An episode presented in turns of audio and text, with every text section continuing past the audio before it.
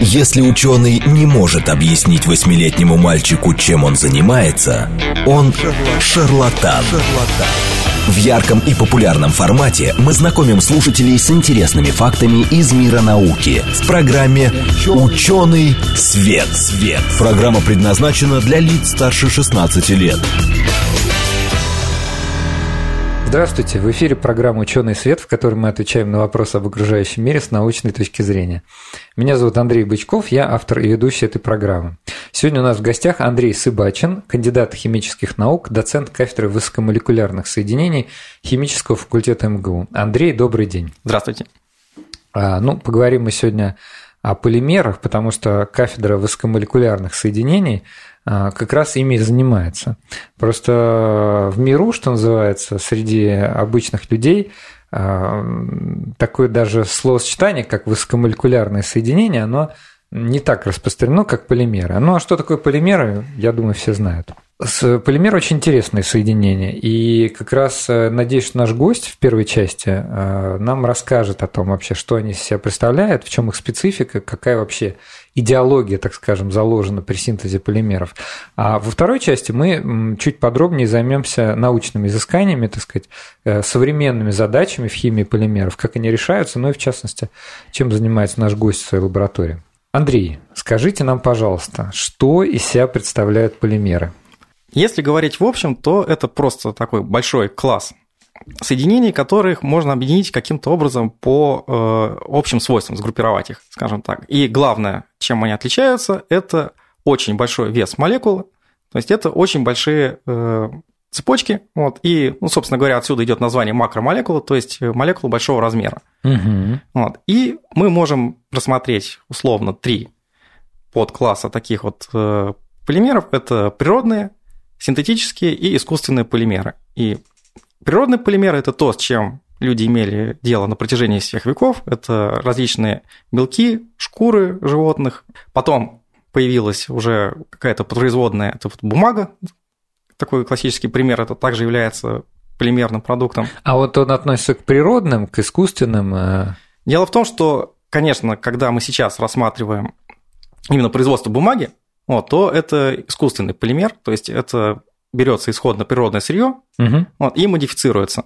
Вот. Но вот то, что мы там раньше брали, например, э, в качестве элементов там, серии папируса, бересты и так далее, когда не проводилось человеком дополнительной какой-то обработки материала, вот, и как, собственно, китайцы подсматривали за природой, когда изобретали бумагу, вот, то вот эти вот первые самые зачатки того, что потом стало сейчас такой общепринятой бумагой, все это было, естественно, природными полимерами.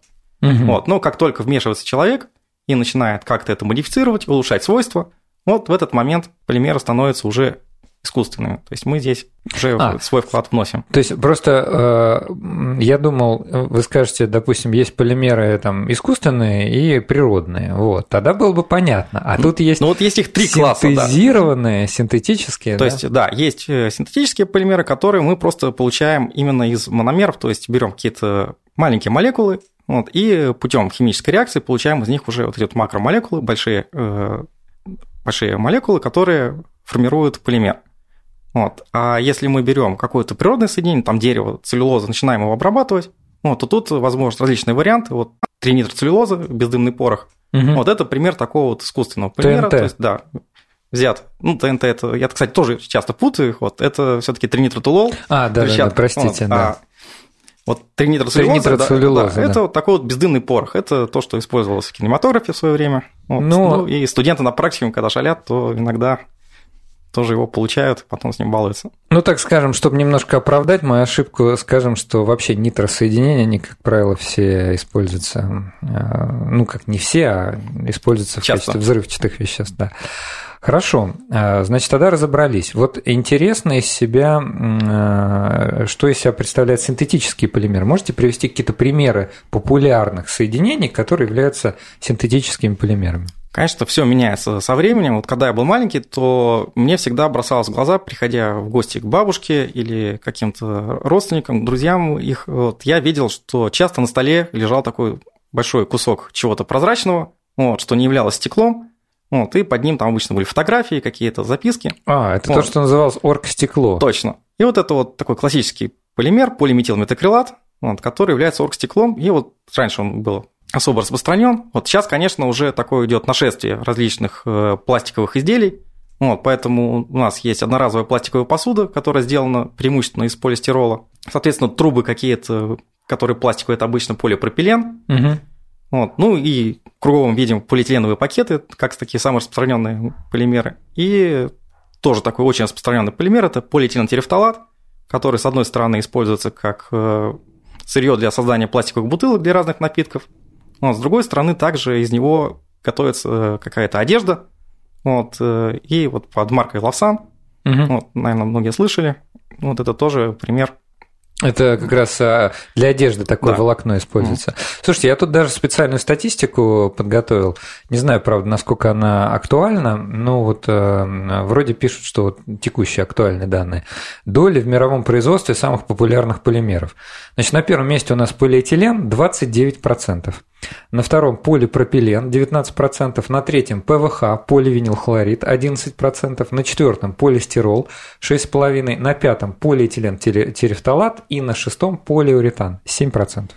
Ну, в принципе, это такие цифры, которые отражают текущее положение вещей. То есть доля этих полимеров между собой не сильно меняется. То есть сейчас мы находимся вообще на такой стадии, когда вот такие классические полимеры, они уже заняли прочно свою нишу, и э, что-то нового вот каких-то новых изделий вот mm-hmm. именно из этих э, компонентов уже не делают. То есть сейчас идет направление уже на создание каких-то более сложных композиционных материалов, либо смесей различных э, мономерных э, молекул, чтобы получить полимер, в составе которого есть не одно какое-то исходное звено, а множество разных. Вот мы как раз сегодня обсудим, для чего потребовалось вот эти классические, чем плохие классические старинные полимеры, вот эти, к которым уже люди привыкли. Ну, что такое полиэтилен, полиэтиленовый пакет, я думаю, все, все себе представляют наши слушатели. Вот, для чего потребовалось какие-то дополнительные свойства этим полимерам придавать? Ну, еще буквально пару слов хочу сказать про э, вот эти классические полимеры. А, про номенклатуру, про название, чтобы если, может быть, кто-то еще не помнит или не знает, само название вот этих полимеров, да, оно состоит из приставки поли, которая как раз и говорит о том, что это полимерный материал, значит, много. Вот, а дальше идет тот кусочек, тот мономер, из которого ее, ее делают. То есть, допустим, если есть этилен, если его полимеризовать, получается полиэтилен. Правильно я рассуждаю? Да, и тут, конечно, есть такая небольшая не, не, не сказать, что хитрость, но тем не менее то, на что надо обратить внимание. Вот этилен – это молекула, которая содержит двойную связь. Ну, вот, и в принципе, там, если мы скажем полиэтилен, и вот по такой логике мы будем представлять себе, как будет выглядеть химическая формула, то можно себе представить, что это вот просто фрагмент. Вот этилен, этилен, этилен, угу. вот, и просто связаны между собой. А оказывается, нет. Да, но вот просто особенности синтеза таковы, что вот эта двойная связь, она как раз за счет нее и возможно присоединить следующую молекулы этилена, вот, и поэтому она исчезает. Поэтому молекула полиэтилена этих вот ненасыщенных связей не содержит. То есть получается, что на одну связь вот это вот меньше. Если у нас будет полиацетилен, такой вот достаточно известный проводящий полимер, то у него, соответственно, останется двойная связь. Была исходно тройная, вот, а Стало две. Да. Ну, это хорошо на картинках показывать, но я думаю, кто-то, может быть, сейчас представил. Да, и тут, кстати, еще интересное, может быть, следствие является переходным мостиком к, на, к нашему следующему пункту программы, что получается, если в этилене была двойная связь, а в полиэтилене ее уже не осталось, то, надо полагать, меняются и свойства, как химические, так и вообще, ну, сам полимер, он совсем не похож на вещество, э, так сказать, мономер. Полиэтилен – это, ну, как мы знаем, это твердое соединение. Вот мы все его можем пощупать, в то время как этилен – это газ. И, естественно, совершенно разное состояние вещества. Вот, и, в принципе, можно даже вот так проследить, как с ростом молекулярной массы будет меняться свойства. Вот, да, и вот. даже мы в школе, наверное, там помним этот ряд э, алканов, метан, этан, пропан и так далее. Вот, и вот я не помню, но, по-моему, в школьной программе тоже рассказывается, что вот э, эти соединения, чем больше у них молекулярная масса, тем мы видим такой сильнее переход от газа сначала к жидкости, потом к твердым телам. Вот, так и в случае, когда мы полимеризуем какие-то молекулы, то сначала низкие молекулярные фракции, то есть содержащие где-то там десятки повторяющих звеньев, это будут э, возможно, жидкости, либо какие-то воскоподобные соединения. Вот, и чем больше будет молекулярная Мы масса, переходим тем, к твердым. Да, более твердое будет. Ну вот, э, в принципе, вы уже частично дали ответ на вопрос, который хотел сейчас задать, но, тем не менее, еще есть несколько аспектов. Вот как, как э, строение полимеров определяет их специфические свойства? Ну, главное, что можно рассказать, это вот такая классическая фраза, что макромолекула – это вот структурная составляющая полимера. То есть полимер – это материал некий, а макромолекула – это то, из чего он состоит. Множество макромолекул, они вот формируют в совокупности свои полимер. Так вот, макромолекула – это длинная, гибкая цепная конструкция. То есть есть некие повторяющиеся элементы, которые называются мономерными звеньями. Вот, и их множество, из-за этого у нас получается большая асимметрия у молекулы относительно ее длины и ширины, вот. И эта макромолекула обычно обладает достаточно высокой гибкостью. То есть, получается, даже, ну, можно сравнить как ДНК, например. Ну, ДНК действительно такой... На самом деле, ДНК не самый лучший пример, потому что это жесткая макромолекула, и она содержит множество... Ну, во-первых, в двойной спирали там есть дополнительное взаимодействие угу. за счет водородных связей, которые дают вот эту вот э, дополнительную структуру. А, ага. Вот. И плюс ко всему э, есть такая мера жесткости, условно, назовем ее, которая называется статистический сегмент, вот, который используется для того, чтобы описать, э, гибкий это полимер или жесткий. То есть, сравнивая такие значения, мы можем обсудить свойства какие-то макромолекулярной цепочки. И вот величина вот этого сегмента, который характеризует жесткость, он у ДНК очень большой. А мы можем вот на основании того, что вы только что сказали, э, как, как каким-то образом классифицировать вот эти полимеры? Допустим, выделить, скажем, линейные и разветвленные. И, например, вы упомянули, что в молекуле ДНК она почему особенными свойствами обладает. В частности, у нее есть а, связи между, а, между как бы этими линейными цепями, и можно ли ее, например, назвать, скажем, сшитым, сшитым полимером? Сшитым полимером ее называть не стоит, все-таки потому что там связь э, идет не ковалентная, угу. вот, и вот это вот формирование двойной спирали, оно обратимо, то есть угу. мы можем поиграться с температурой, с pH, вот, и нашу двуспиральную ДНК превратить в одиночную цепочку. Угу. Ну, вот, когда речь идет о сшитых полимерах, то да, бывают случаи, когда выделяют такие лобильные шивки за счет, например, э, различных э, ионов мультивалентных. И тогда для заряженных макромолекул, у которых есть какие-то группы, например, карбоксильные, вот, то возможно использование катионов металлов мультивалентных и создать такие динамические шивки, которые будут образовываться, разрываться и снова образовываться. Вот. Но обычно, когда говорят о шитых полимерах, то речь идет о ковалентной связи.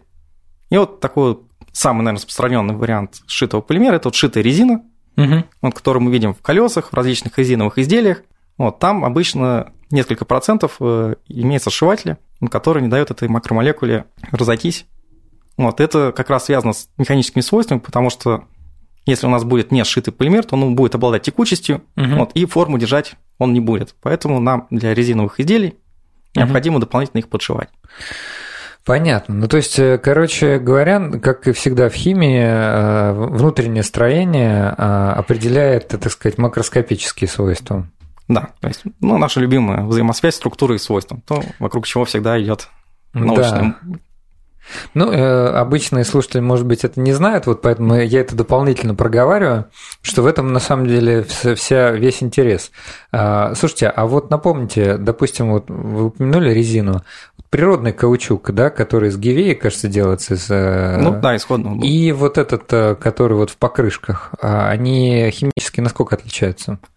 Значит, они достаточно похожи, то есть если мы возьмем и просто напишем химическую формулу, вот не пытаясь нарисовать какую-то пространственную часть, а вот возьмем и запишем просто C, X, H, Y, вот, то формула будет идентичная. Единственное, что природный каучук – это цис угу. соединение, а искусственный обычно получается трансизомер. Так придется тут для наших слушателей да, перевести. Да, прошу прощения за детали. Ну, если мы представим себе... Э, Не-не, э, простите, да. скажу, что ничего здесь страшного, просто э, полимеры же довольно пространственные соединения, вот, и если у них концовки там, группировок в одну сторону направлены, то это называется цис, а если в противоположную сторону, это транс. Никакого секрета здесь нет.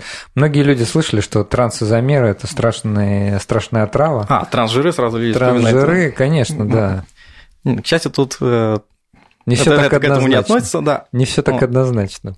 Но вот такое главное отличие существенное именно от э, текущей используемой резины синтетической, это то, что действительно еще дополнительно она модифицируется именно э, ковалентными шивками, вот, чтобы придать изделию форму и не дать ей растечься. То есть, когда только начинали использовать природный каучук и завозили его из-за границы, то англичане столкнулись с большой проблемой, когда изделия на жаре они растекались, на холоде они становились хрупкими и ломались. То есть была необходима какая-то дополнительная химическая модификация. А вот вулканизация это не оно? Это оно самое, Природного каучука. Хорошо. Ну вот а, мы уже так примерно наметили, что вот а, у полимеров у них особое строение, особые длинные молекулы. Какие еще свойства, а, так сказать, макроскопические, может быть, там связаны с плавлением, может быть, с вязкостью, определяются вот как раз таки таким, таким необычным строением Ну, этих молекул? Действительно, у полимеров, если брать вязкость растворов, то она намного выше, чем у такой же концентрации низкомолекулярного соединения. Если мы берем температуру плавления, то тут уже все сильно зависит от э, и молекулярной массы, и химической природы полимеров. То есть вот если мы возьмем целлюлозу, Мгм. то мы будем увеличивать температуру, вот, и плавление мы так и не достигнем. Просто в конце концов она разрушится термически, сгорит, вот, но плавления мы так и не добьемся. Вот. В то же время, если возьмем полистирол, вот этот вот стаканчик полистирольный, вот, то температура плавления там достаточно невысокая, то есть там, сейчас врать не буду, чуть больше там 120 градусов, вот, вот такое вот э, соединение. То есть есть некоторые э, полимеры, которые плавятся при температурах э, вполне себе таких э, околокомнатных, чуть на- нагреть. А вот правда ли, что полимеры бывают прочнее металлов? Потому что как-то это не ну, э, контринтуитивная вещь. В принципе, действительно есть полимеры, которые образуют достаточно плотную упаковку, вот, и это дает возможность формировать прочные изделия. Вот, в принципе, если мы посмотрим на замену, например, тех же бронежилетов, которые уже давно металлические пластины заменены на кевларовые, вот, или более сложные композитные материалы. Вот. И здесь зачастую даже главное преимущество полимера является при достаточно схожих прочностных характеристиках – это легкость. То есть полимеры обычно сильно э, менее плотные, вот, поэтому вес изделия аналогичного металлическому будет легче. Вот. И вот в авиаконструкции это особенно полезно, когда сохраняются механические свойства, но при этом вес э, самолета сильно облегчается. Ну, тут еще, наверное, речь о композитных, э, композиционных материалах или композитах. То есть туда еще добавляют еще нечто, то есть э, из, из нескольких полимеров делают такой Ну, конечно, бутерброд. делают да, мультислойные конструкции, вот, либо делают какие-то модификации полимеров с металлическими вставками. То есть здесь уже конструкционная фантазия у людей развита хорошо.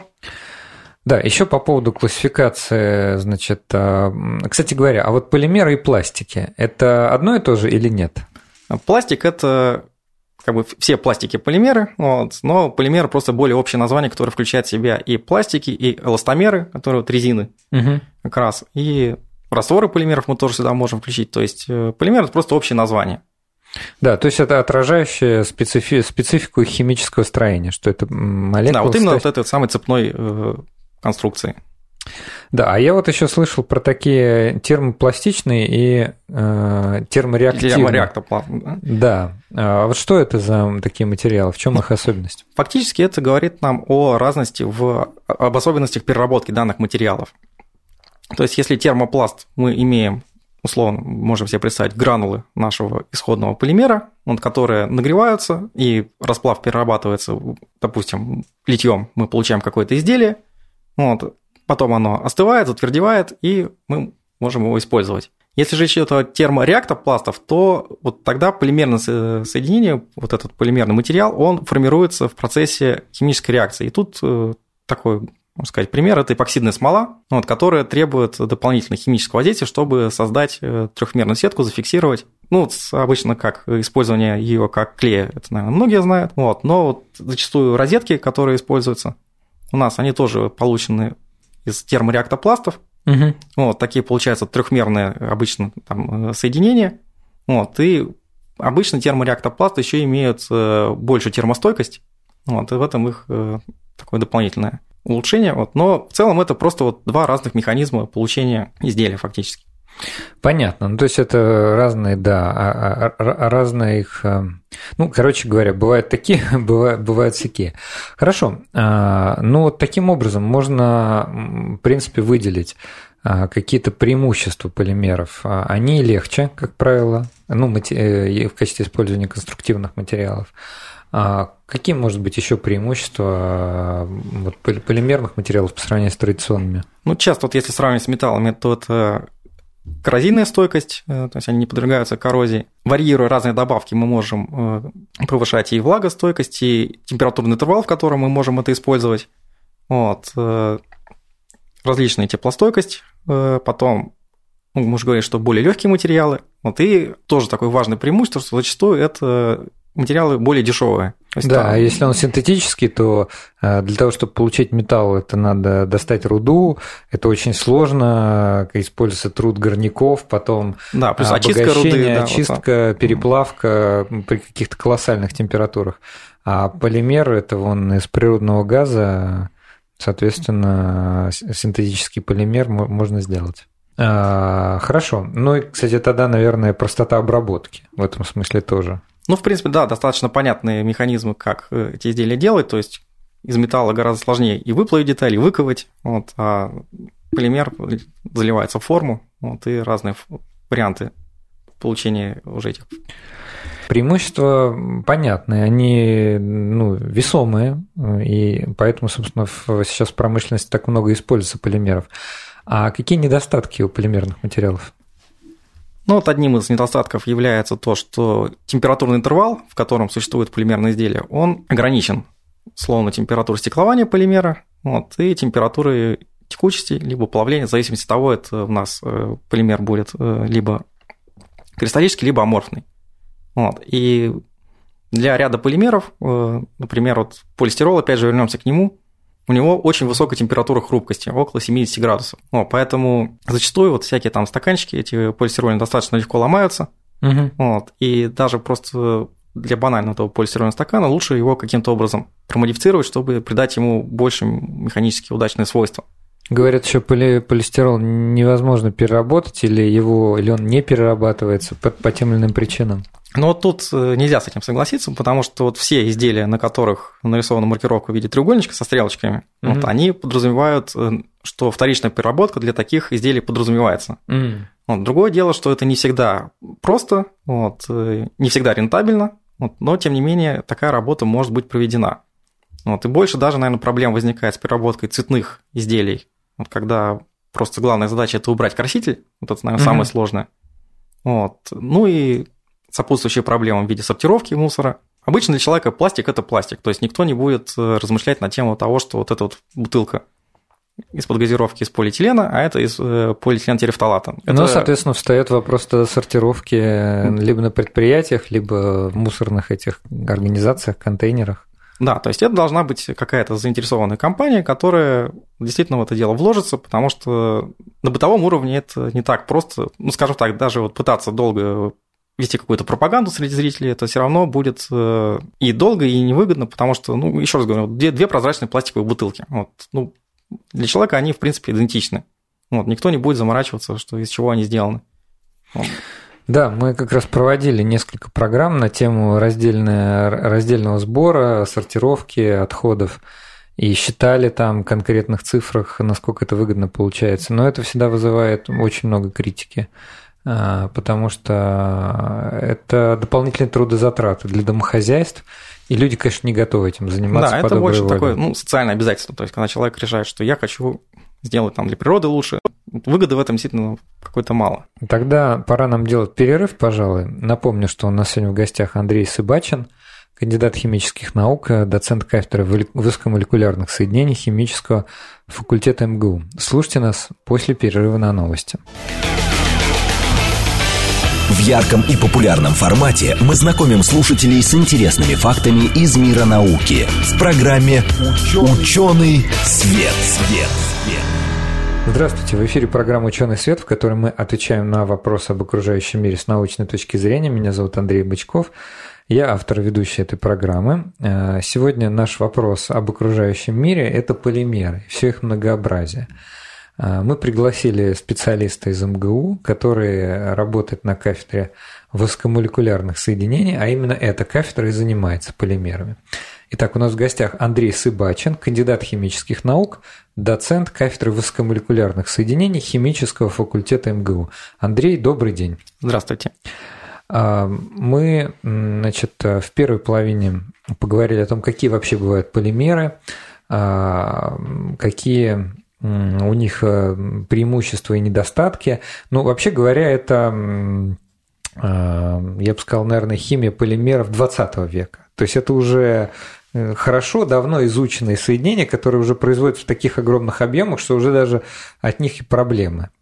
Вот, и какие большое количество свалок, полигонов, где эти самые полимеры, и сейчас уже возникают большие вопросы об их переработке. Вот. Ну, вообще так-то, конечно, даже из обычной логики, а уж когда расчеты смотришь, совершенно понятно, что уж лучше перерабатывать. Так зачем это ценное сырье? Ладно, я понимаю, там изделие из металла, оно, допустим, если подвержено коррозии, то его можно как-то там переплавить, восстановить.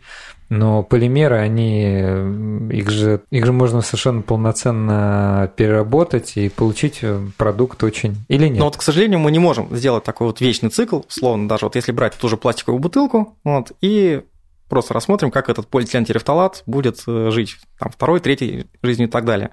Угу. Вот, при его вторичной переработке у него уже будет э, меняться молекулярная масса, то есть он будет, э, макромолекулы будут все меньше, меньше он будет дробиться, и обычно, вот я не знаю, по-моему, больше трех э, раз уже точно его не перерабатывают. То есть... А из него продолжают делать бутылки? Обычно из него его... продолжают делать уже какие-то изделия одежды. То есть угу. вот часто вот этот вторичный пластик добавляют в разные там спортивную форму, вот, какие-то там более простые майки.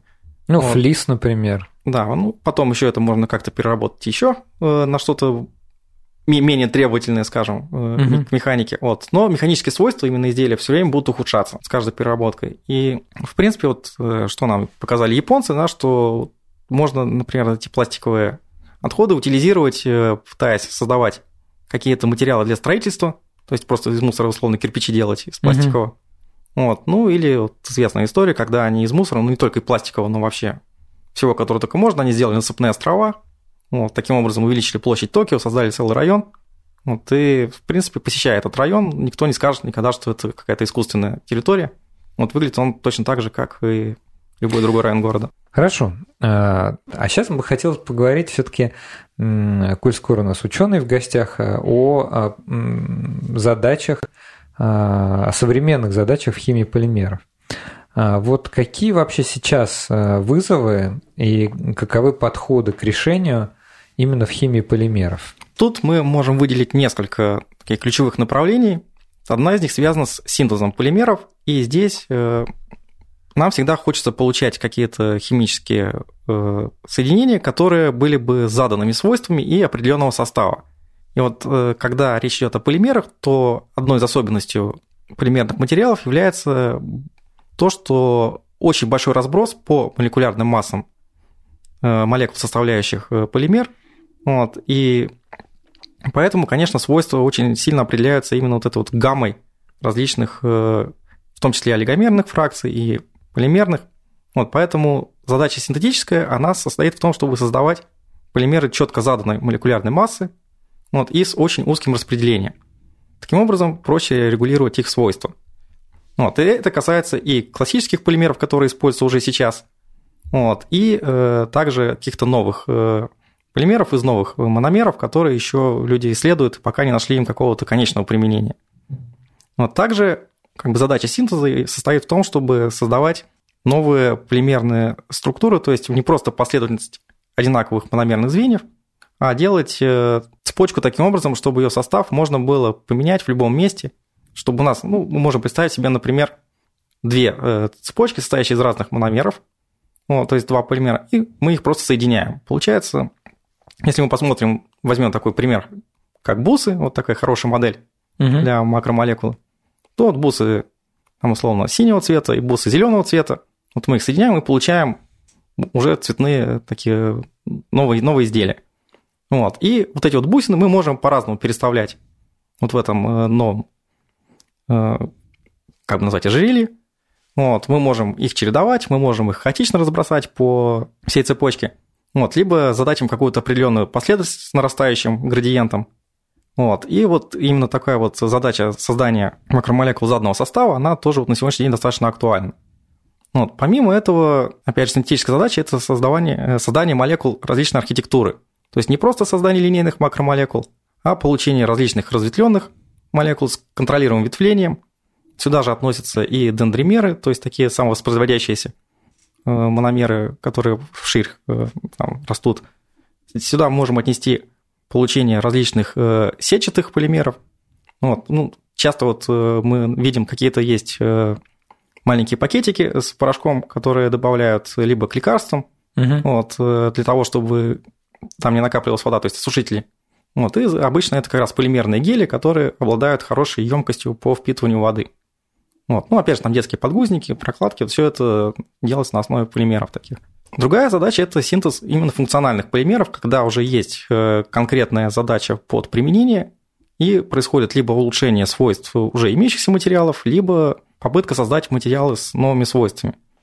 Ну, например, мы знаем, да, что вот кеврал, кевлар – это такой вот э, очень жесткий полиамид, то есть полиамиды сами по себе представляют собой достаточно прочное соединение, вот, но вот поиск был того, как создать, какую химическую структуру должен иметь э, полиамид, чтобы обладать наиболее жесткими свойствами. Вот кевлар был найден как такой идеальный вариант на текущий момент. Но, естественно, ведутся работы по получению более прочных полимерных материалов. Наверное, отдельно стоит э, такую область выделить, как получение э, полимеров для медицины. Да, это особенно интересно. Ну, потому что, в принципе, такая уже была давно э, предложена концепция, что если мы берем некое лекарство, действующую макро, не макромолекулу, а обычную такую лекарственную молекулу э, классическую, которая зачастую является органической, плохо растворимой в воде, ну, вот, плюс ко всему, всегда есть проблемы, как доставить лекарство именно к очагу поражения. Это если мы представим себе некую гидрофильную макромолекулу, которой мы пришиваем это лекарство. Также мы снабжаем эту макромолекулу какой-то дополнительной, э, дополнительным фрагментом, вектором, который позволит дотащить э, это лекарство до клетки мишени, то мы создаем ну, фактически идеальное лекарство, которое именно цель донесет наше действующее вещество. Вот. Но это красиво звучит на бумаге, вот, и, конечно, когда... Да забыли про овраги. Да, конечно, когда доходит речь до реального применения, то множество проблем, и все равно такие макромолекулы будут реагировать и с другими здоровыми клетками, и эта вот целевая доставка – это достаточно такой серьезный пласт современных это, исследований это, по полимерам. Вот, и... Да, но это идеальная ситуация, то есть доставка до целевой молекулы. Ну да, это вот такая даже вот концепция называется волшебная пуля, то есть куда бы человек ни прицелился, вот он выстрелит с закрытыми глазами, вот, но пуля сама найдет э, свою цель, минуя все возможные препятствия. Вот. И вот вокруг этого Сейчас очень много ведется работ, и здесь используются не только единичные макромолекулы, но часто и их ассоциаты, то есть из нескольких э, макромолекул собирается более сложная система, которая будет иметь какую-то, например, э, большую гидрофобную область, вот, которую угу. можно будет заполнить э, гидрофобным лекарством, то есть он будет иметь большую емкость. Вот. К этой же молекуле можно добавить, например, магнитные наночастицы и таким образом обеспечить транспорт, используя магнитное поле к целевому очагу поражения – те же самые магнитные частицы можно использовать, чтобы локально, меняя магнитное поле, разогреть вот эту вот конструкцию и таким образом ее развалить и обеспечить освобождение лекарства. Вот. Здесь действительно очень много таких вот работ, которые очень красивые теоретически, вот, экспериментально сделаны, но на практике, конечно, очень мало чего доходит. Вот. И часто это просто связано, с, с одной стороны, с э, такой слабой базой исследовательской, со слабой связью между медицинскими центрами и научными, вот. Ну и плюс какие-то серьезные ограничения по исследованиям, просто есть э, высокие требования, предъявляемые именно к химическому продукту, который вообще можно в дальнейшем использовать и исследовать на людях. Имеется в виду к чистоте его, например, или к его каким-то каким-то особым свойствам? А, к сожалению, там речь идет не только о чистоте, но и часто бывает э, речь именно о химии, которая добавляется. То есть э, есть такой скажем так, ограничитель. Это список FDA, это американская э, организация, которая регулирует лекарственные и пищевые Food, добавки. Food and Drug Administration. Да, и вот она гораздо более жесткая, чем какие-то европейские компании регулируют это, поэтому, когда делаются какие-то литературные отсылки, то обычно используют это именно американскую систему. Вот. И там, например, некоторые полимерные молекулы, э, там поликатионы, например, то есть макромолекулы, у которых каждое звено может нести положительный заряд. Вот, они запрещены для использования внутривенно. При этом, если посмотреть на просто работы научные, которые ведутся, то очень часто такие поликатионы рассматривались как носители лекарственных соединений, вот именно в научно-исследовательских работах. И тут предполагалось, что они даже какой-то дают положительный эффект по доставке лекарств. Демонстрировалось периодически, что они обладают и низкой токсичностью к каким-то здоровым клеткам. Опять же, не сами по себе эти поликатионные макромолекулы, а модифицированные чем-то уже, то есть более сложные компоненты. Но, тем не менее, поскольку вот такие сложные системы в своем составе несли вот этот поликатион, то дальнейшее исследование этой FDA им не позволяет э, проводить. Понятно. А какие вообще, а, ну, скажем так, вот э, даже вы непосредственно в вашей научной группе, над какими материалами? Насколько я понимаю, вы а, тоже делаете материалы для медицины. Ну так, получилось, что в нашей группе есть два действительно основных направления. Это полимеры для медицины, для доставки лекарств, и полимеры для, э, скажем так, э, интерполиэлектролитные комплексы, полимеры для структурирования э, каких-то спучих соединений, плюс ко всему для создания биоцидных покрытий. То есть, ну, тогда получается не два, а три таких направления ключевых. Вот. И мы всегда рассматривали макромолекулы как некий компонент системы для доставки лекарств. То есть зачастую это была просто такая матрица, на которую собирались дополнительно э, специальные наноконтейнеры э, наноразмерные, 50-80 нанометровые, которые вовнутрь такие шарики из липидов. То есть это составляющие клеточных мембран. Угу. Вот, поэтому вот сами по себе эти липосомы являются биосовместимыми, они биодеградируемы, то есть достаточно дружелюбны к организму. Вот. И, в принципе, когда эти липосомы были изобретены, то сразу же предположили, что раз они обладают внутренней полостью, то они, наверное, неплохо будут доставлять какие-то водорастворимые лекарственные средства – ну, поэтому такие лекарства даже имеются, вот противораковые. Можно посмотреть на название, там, доксил, такое одно из распространенных. Вот. Но одним из недостатков таких лекарств является то, что очень маленький объем такого носителя, естественно, приводит к тому, что до клетки мишени доходит очень маленький объем лекарства. Поэтому, если мы возьмем полимер разветвленной структуры вот, и на него насадим по его поверхности множество таких липосом, десятки, то мы существенно в одном объеме маленьком локализуем множество вот этих вот лекарственных э, молекул. И таким образом повысим терапевтический эффект. Вот. Ну и, естественно, тут, как только речь заходит о том, что центром такой вот системы является поликатион, то эта работа, естественно, уже не так привлекательна для дальнейшего использования. Вот поэтому мы вели работы по замене сначала синтетических поликатионов на природные, которые, будучи биодеградируемыми, потом бы разваливались и обладали бы меньшей токсичностью. Вот, либо на замену этих соединений э, уже макромолекулами, которые бы содержали положительный заряд, но поликатионом не являлись. Например, так называемые мицеллы из полилактидов, вот у которых была только одна аминогруппа у каждой на конце, вот их собиралось несколько сотен в одну мицеллу. Таким образом, положительный заряд на персте формировался за счет единичных заряженных макромолекул, но все это поликатионом назвать нельзя. То есть формально этот э, момент мы обошли. Правильно ли, правильно ли я понимаю, что, например, полиэлектролиты – это полимерные материалы, которые ну, обладают свойствами электролитов, то есть они обладают определенной проводимостью? Да, то есть э, вот у нас на кафедре, да и вообще в целом есть два направления исследования полиэлектролитов. Это использование их в качестве проводящих полимеров. Вот здесь э, широко распространенный полианилин, его вот э, много изучают, действительно такой очень популярный проводящий полимер, и, э, исследуя его различные модификации, пытаются повысить э, его электрические свойства и таким образом получить э, материал для, как один из компонентов для батарей. Вот. Этим занимаются наши коллеги в лаборатории Сергеева Владимира Глебовича. Угу. Вот. Мы же в основном были всегда сосредоточены на работах с растворами полиэлектролитов. Вот. И сейчас, вот если рассматривать как полимеры, которые рассматривал вне растворов, да, это создание покрытий, которые бы обладали биоцидными свойствами. Но для... Э, сейчас у нас просто такой имеется проект, э, где мы рассматриваем использование поликатионов в качестве компонентов для покрытий э, биоцидных в помещениях, в которых готовят и перерабатывают различную пищевую продукцию. Mm-hmm. Ну, у нас главное там сейчас работа, это цех по производству мяса, но фактически идея в том, что у нас есть различные поверхности, это какие-то столы, это стены, это стекло, это металлические элементы конструкции. вот, на которых скапливаются близенторные бактерии просто в процессе производства пищи. Угу. Вот, поэтому предварительно данное помещение должно быть отмыто и обработано какой-то композицией, которая бы обладала биоцидными свойствами. И желательно, чтобы эти свойства были достаточно длительно сохранялись. Вот, то есть э, сейчас мы смотрим на том, как вот создать то самое покрытие, как модифицировать полимер, чтобы он удержался на разном типе поверхности, вот, чтобы он иммобилизовал бактерии, убивал их, не давал им размножаться. Ну, а можете чуть подробнее погрузить нас в, в, подро... ну, в нюансы, да? А какие, например, группировки вы пришиваете, какой полимер в качестве основы используете?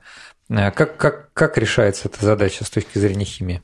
Основным из э, преимуществ, э, которые мы хотим использовать, это применение полимеров, которые производятся в достаточно больших объемах. Вот, э, например, часто поликатион используется как компоненты буровых смесей, угу. поэтому такой поликатион, именуемый ВПК-402, он, он весьма распространен у нас, и это макромолекула, в каждом звене которой есть кватернизованная аминогруппа, то есть она всегда заряжена в любом pH, вот, при любых условиях. Это всегда высоко заряженная макромолекула. Вот она очень гидрофильная, и поэтому с целью ее каким-то образом закрепить на поверхности, вот, мы дополнительно берем полимер, который заряжен противоположно, вот, это либо полистиролсульфонат натрия, либо полиакриловая кислота, формируем интерполиэлектролитный комплекс, вот, который частично формирует гидрофобные области, и получаем уже такую систему, в которой, с одной стороны, есть катионные звенья, вот, есть гидрофобные области, и вот такая конструкция, она обладает уже хорошей адгезией к поверхности разного типа. Да, давайте напомним все-таки, э, кто, может быть, не знает, что гидрофильное – это имеющее сродство к, э, к воде, да, к водорастворимым соединениям, моле, э, ну, там, молекулы соединения, а гидрофобные – это как раз водонерастворимые. И вот основной, основной челлендж э, даже в той же самой ну, не медицинской химии, а как раз, например, там производстве, просто технологическом производстве лекарств, это то, что большинство органических соединений, они как раз гидрофобные. Вот. А мы-то пьем таблетку и запиваем ее водой, а еще она должна каким-то образом осуществить транспорт через клетки кишечника в кровь и до целевых э, клеток, э, где она должна работать. Поэтому вот эта вот гидрофилизация органических молекул – это большая серьезная история. Ну да, может быть, э, стоит отдельно вообще рассказать про вот этот вот класс соединений полиэлектролитные комплексы. Обязательно. Э, дело в том, что получилось так, что один подход э, дал э, в результате соединения, которое может использоваться в очень различных областях. То есть сами по себе эти комплексы были придуманы уже да, больше 50 лет назад. Угу. Вот, и так получилось, что параллельно разные группы это изучали в мире. Вот и Советский Союз, и Япония, и США, и Германия, и вот все эти люди, в принципе, достаточно неплохо между собой общались, и тогда двигали науку совместно. Вот, и Поэтому накопился такой вот очень большой взрывной пласт результатов вот, по способам формирования таких соединений, по каким-то особенностям их взаимодействия. Вот. И э, что было обнаружено? Что если мы возьмем два водных раствора, полимера с одним зарядом вот, и полимера с другим зарядом, смешаем их, то они между собой будут взаимодействовать. Вот. Чтобы понять, насколько эта вещь уникальна, можно взять, например, стакан, растворить в нем соду, и в другой стакан растворить, э, например, просто банальную соль поваренную. Вот, если мы смешаем два эти раствора, то мы ничего не получим. То есть в этом растворе и в одном и в другом будут плавать ионы, и при смеси они никак не взаимодействуют. То есть это будут независимо плавающие ионы в стакане. В случае полиэлектроитов оказалось, что вот такие заряженные группы способны образовывать между собой ионные связи вот, и формировать новый класс соединений. Вот. И, как я уже говорил, что это соединение имеет, если мы смешаем их э, в пропорциях в избытке одного из компонентов, то мы получим частицы, которые будут иметь заряд избыточного компонента и при этом будут иметь гидрофобные области. То есть получается такая вот э, молекула, которая имеет и гидрофильное, и гидрофобное свойство. Угу. Вот, и заряд которой и состав мы можем регулировать. Дальше, изменяя какой-то вот компонентный состав, мы можем менять растворимость таких соединений. Вот. При этом эти соединения относятся к классу так называемых умных полимеров. То есть, может быть, э, наши Слушатели уже слышали о таких вещах. Вот умный полимер или smart polymers – это материалы, которые способны обычно обратимо менять свои свойства в ответ на изменение среды, которое может заключаться в том, что изменилась температура, изменился pH среды, поменялась ионная сила раствора, там, либо вообще поменялось просто освещение. Вот. И таким образом меняется какое-то физическое состояние материала. Вот. И манипуляция с такими соединениями привела к тому, что они оказались интересны как в области доставки лекарств, так и в области э, борьбы с э, распространением пыли. Вот. Такие композиции были применены в Чернобыле для того, чтобы стабилизировать грунт от пыления и для того, чтобы предотвратить распространение радиоактивной пыли. В принципе, даже вот э, такие же соединения можно использовать для того, чтобы сохранять какие-то объекты культурного наследия, предотвращать памятники от разрушения, сохранять рельефы угу. определенных э, площадей. Ну и, как я уже сказал, что вот и создание какой-то биоцидной поверхности вот в тех областях, где надо предотвратить э, развитие бактерий, это тоже может быть использовано. Да, звучит очень здорово на самом деле.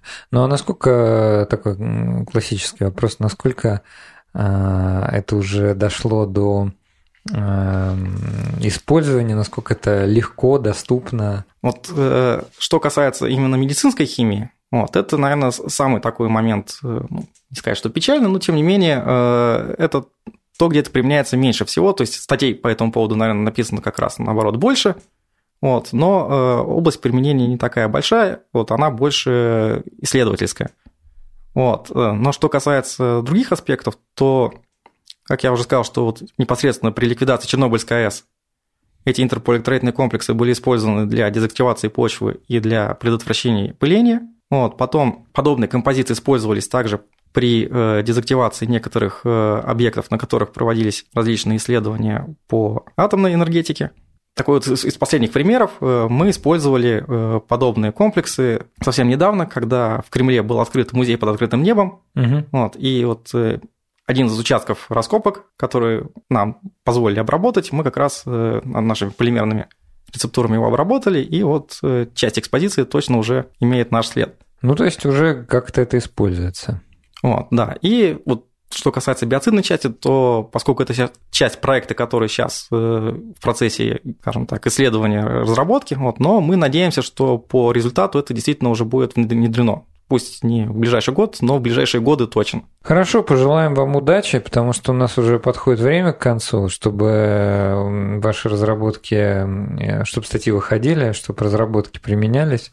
И хочу поблагодарить за этот разговор. У нас сегодня в гостях был Андрей Сыбачин, кандидат химических наук, доцент кафедры высокомолекулярных соединений химического факультета МГУ. Говорили мы сегодня о полимерах и о достаточно старых, уже всем хорошо известных полимерах. А, вроде полистирола или полиэтилена, и о совершенно новых а, полимерах, биосовместимых полимерах, да, проводящих, полиэлектролитах, а, которые прямо сейчас на острие, так сказать, научного знания находятся. Спасибо большое, Андрей, за этот разговор. Вам спасибо. И с нашими слушателями мы услышимся в следующую субботу. Всем пока. До свидания.